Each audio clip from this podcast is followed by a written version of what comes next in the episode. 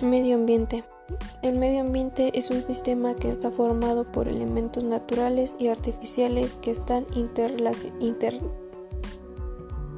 el medio ambiente. El medio ambiente es un sistema que está formado por elementos naturales y artificiales que están interrelacionados y que son modificados por la acción humana. Se trata del entorno que comunica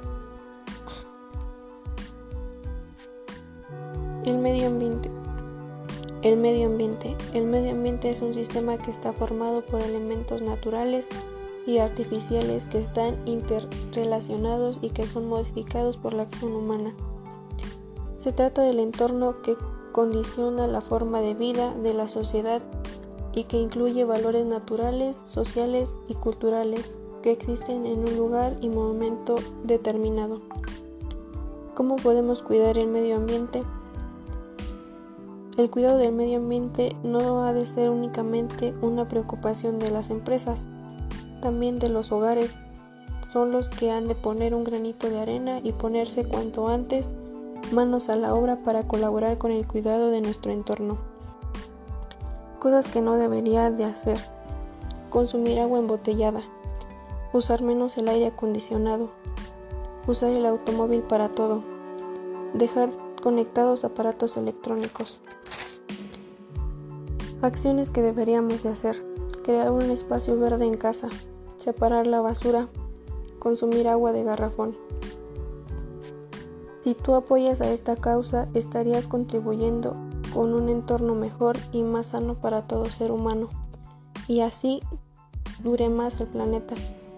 Importancia del ambiente.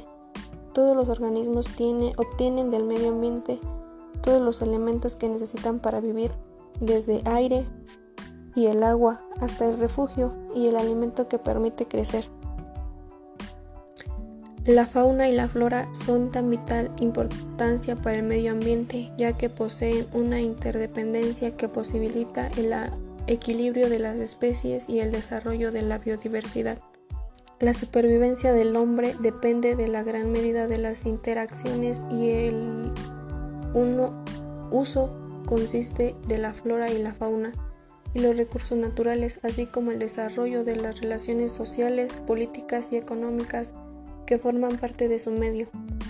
Cuando el ser humano cuida los factores abióticos, por ejemplo los ríos de una región y los factores bióticos como los árboles de un bosque, mantienen y preservan el futuro de su especie el futuro del resto de los organismos y de las generaciones futuras.